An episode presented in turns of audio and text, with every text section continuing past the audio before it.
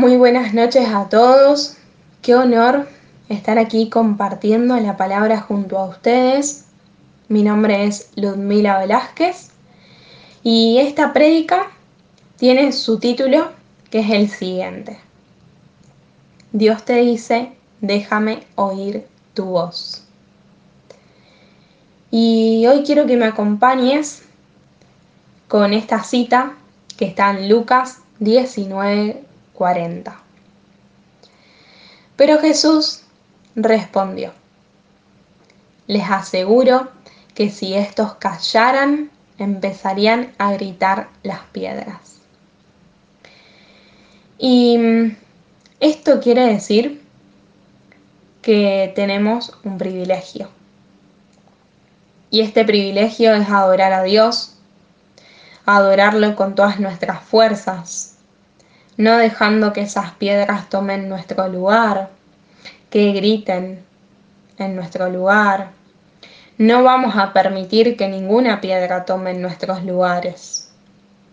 Hay que seguir firmes, adorando, adorando con todo nuestro ser, levantando las manos al cielo, saltando, bailando, dejando que Dios guíe nuestro cántico, que sea más bien de una manera natural, porque mm, en sí si callamos, las piedras gritan y Dios no quiere eso.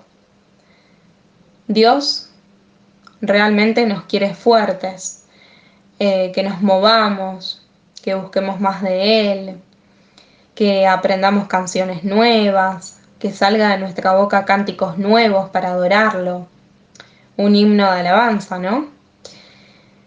Estos días estuve pensando mucho en esto, en este tema, y me pasaba que muchas veces en la prueba, en los procesos más difíciles que nos toquen pasar, se maldice a Dios. Pero es ahí donde viene el enemigo y donde te quiere ver derrotada o derrotado. Entonces, nosotros, los creyentes, los que confiamos en Dios, tenemos que seguir adorando, porque nadie nos parará.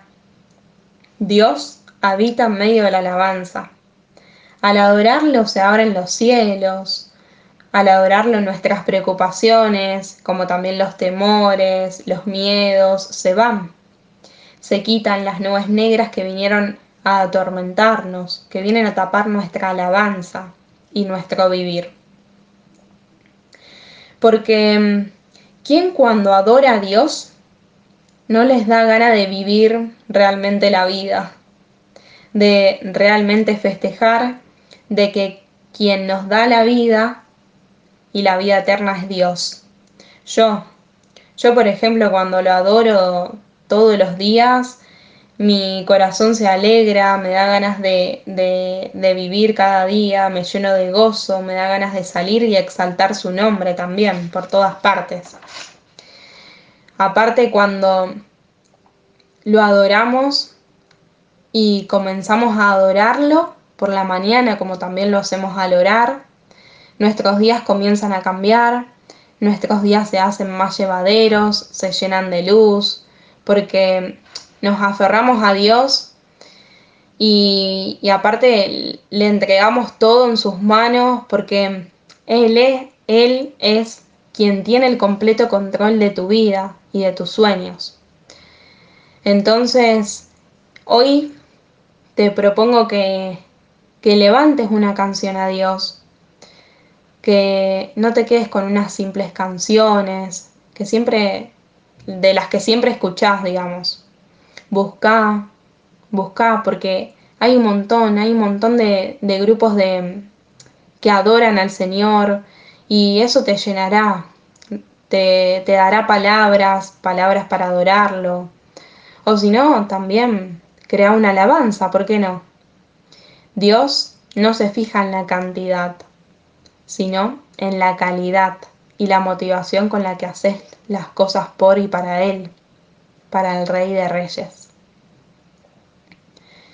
Por eso, Hoy te propongo que sacudas esa pereza espiritual, el desánimo, el abatimiento, el miedo, la palabra no poder hacer tal cosa o no tengo tiempo para orar eh, o lo dejo para más tarde, no.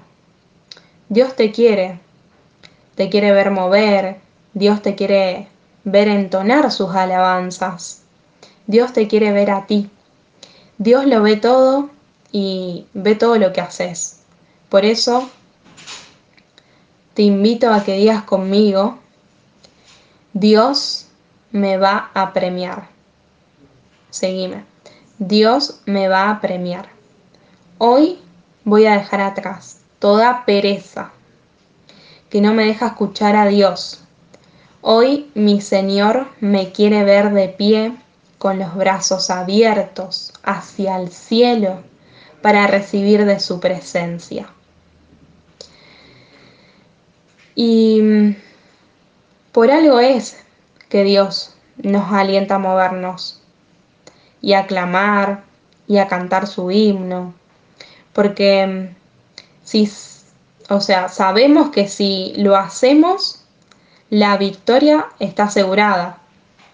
La victoria es nuestra, por más de que estés pasando por oscuras quebradas, no temerás, no vas a temer, porque tú tienes un Dios, que ese Dios te va a sacar de allí para verte renacer, para verte florecer. Pero para florecer, primero debes sembrar tu confianza en Dios. Y allí podrás entonar y cantar a Dios. Así Él te llenará de luz. Dice en Salmos 40, del 1 al 4. Puse toda mi esperanza en el Señor. Él se inclinó hacia mí y escuchó mi grito. Me sacó del hoyo mortal, de la charca fangosa. Afianzó mis pies sobre la roca. Dio firmeza a mis pasos puso mi boca un canto nuevo, un himno a nuestro Dios. Es hermosa esta palabra. Y para ir cerrando este encuentro, quiero decirte que alabar a Dios y seguir avanzando en propósito no se cumple solo cuando estamos en una iglesia o dentro de nuestro tiempo devocional. Esto va mucho más allá.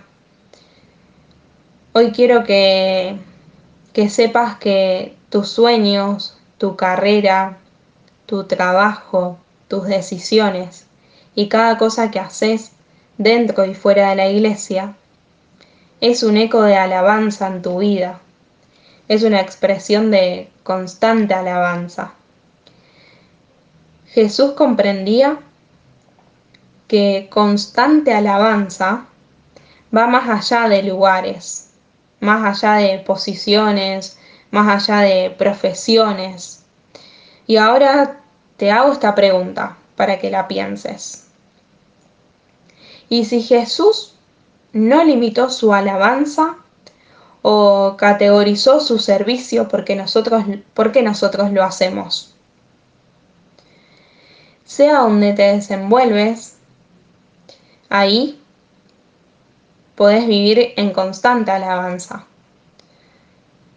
Así que hoy te animo que tu constante alabanza se revele en todo lo que haces, en todo lo que eres, en cada sueño y en cada área de tu vida. Por lo tanto, en Primera de Corintios 15:58 dice: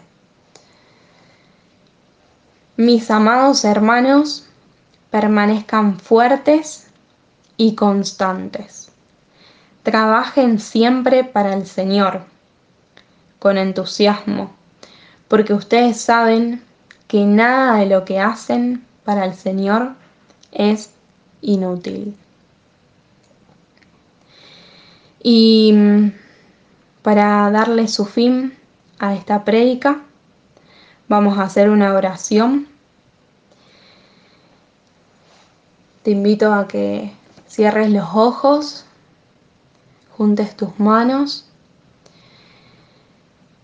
Dios, gracias porque en cada estilo de vida hay espacio para darte constante alabanza. Permítenos que sea tan profundo nuestro cantar como una postura en nuestro corazón.